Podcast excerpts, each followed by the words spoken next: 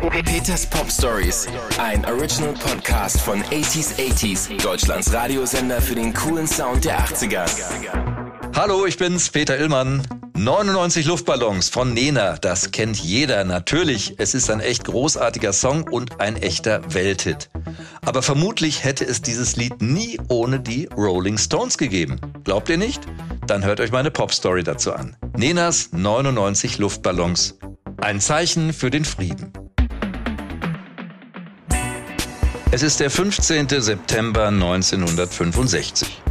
Ein lauer Herbstabend in Berlin und ein Konzert, das in die Geschichte eingehen wird. Leider aus den falschen Gründen. Ich selbst bin zu dieser Zeit natürlich noch ein kleiner Junge, aber die Bilder von diesem Konzert, die um die Welt gehen, werden bis heute gezeigt. Und sie schockieren mich auch heute noch.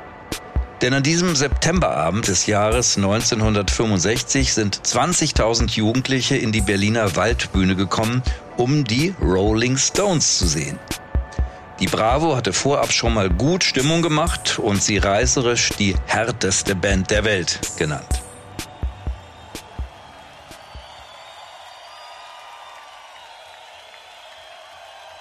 Die Stimmung ist angespannt, denn die Fans müssen gleich vier Vorbands über sich ergehen lassen, die alle ziemlich langweilige Rhythm und Blues Cover spielen.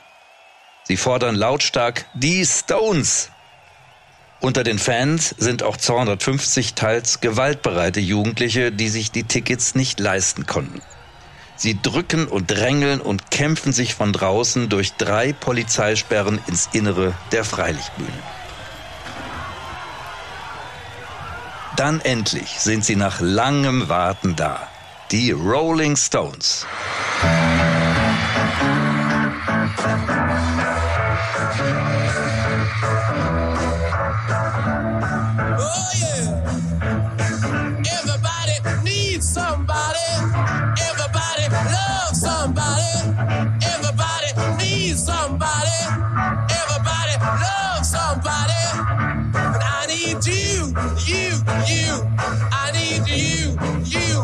Anspannung entlädt sich.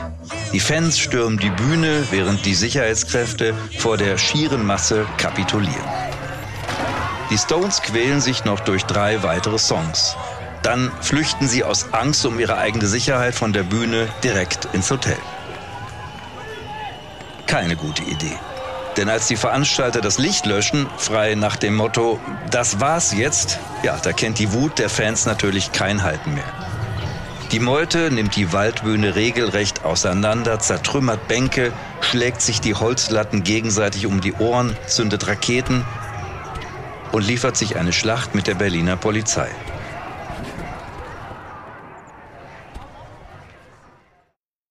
Am nächsten Morgen ist die Freilichtbühne, die zu den schönsten Europas zählte, nur noch ein Trümmerfeld.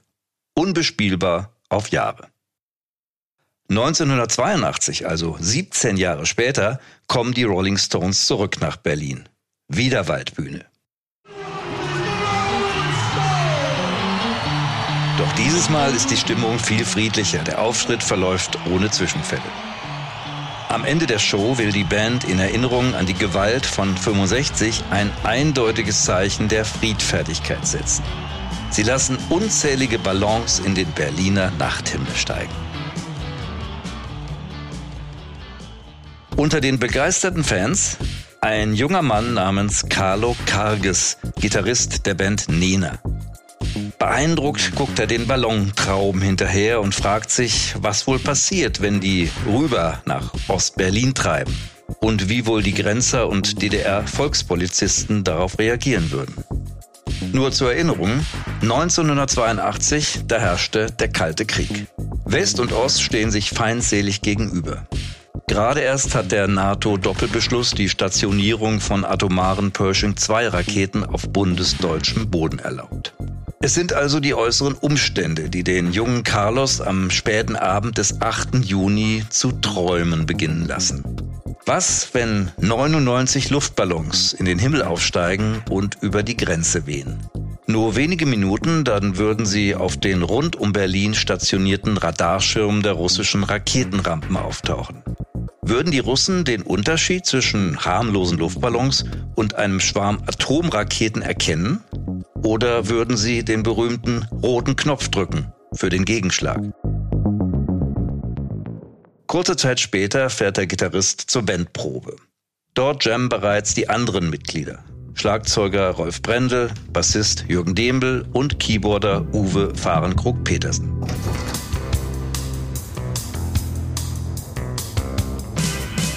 Der hat die Musik für ihren ersten Hit nur geträumt geschrieben. Jetzt bastelt er Tag und Nacht an seinem Synthi an neuen Sounds und Songideen. Gerade hat er ein knallhartes, von Stevie Wonder inspiriertes Funk-Riff auf der Pfanne, was ihm nicht mehr aus dem Kopf geht.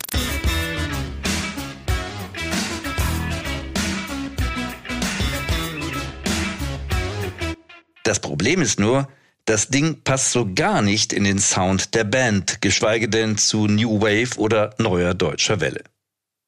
Dazu hat Fahrenkrog Petersen noch eine andere, schnelle Melodie, die mehr nach Punk-Pop klingt und von der er spürt, dass sie absolut genial ist.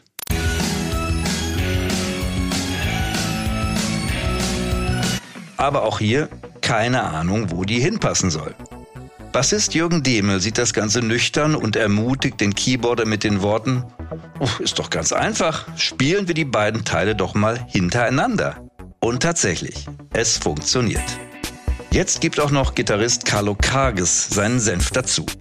Der steht nämlich mit seinem schwarzen Textringbuch in der Ecke, hört eine Weile fasziniert zu, grinst schließlich und sagt, ich habe hier so einen Text, den habe ich schon vor zwei Monaten geschrieben, nach dem Rolling Stones Konzert. Der passt genau auf deine Melodie. Ja, und vielleicht kennt ihr solche Momente ja auch, wenn sich eins ins andere fügt und einfach alles passt. Genau so geht es den vier Musikern damals. Sie wussten, hier passiert gerade etwas Magisches. Uwe Fahrenkrog-Petersen hat mir die Entstehungsgeschichte selbst erzählt und sagt auch heute noch, das war einfach Schicksal. Nina selbst ist bei der Entstehung von 99 Luftballons nicht dabei, ist aber nach dem ersten Hören sofort völlig begeistert und richtig bewegt. Allen ist klar, das wird unser nächster Hit. Obwohl allen, naja, das stimmt nicht ganz. Ihre Plattenfirma lehnt nämlich dankend ab.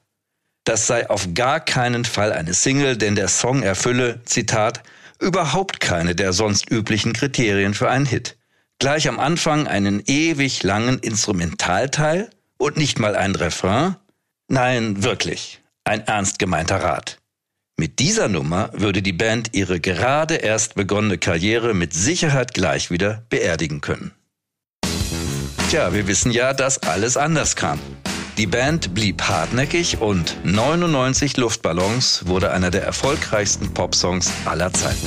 Ende März 83 ging der Song auf Platz 1 in Deutschland und flog dann wie die Luftballons selbst über alle Grenzen. Nummer 1 in Japan, Mexiko, Kanada und Australien. Dann ganz nach oben in Amerika. Und eine extra aufgenommene Version in Englisch ging an die Chartspitze im Vereinigten Königreich.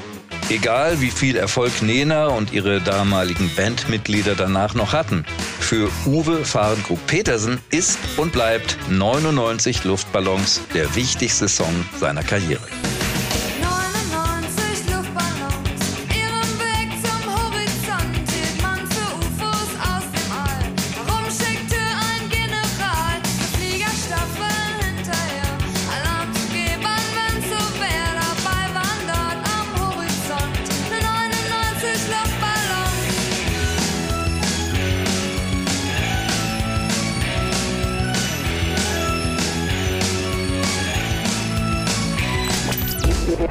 Peters Pop Stories, ein Original Podcast von 80s 80s, Deutschlands Radiosender für den coolen Sound der 80er.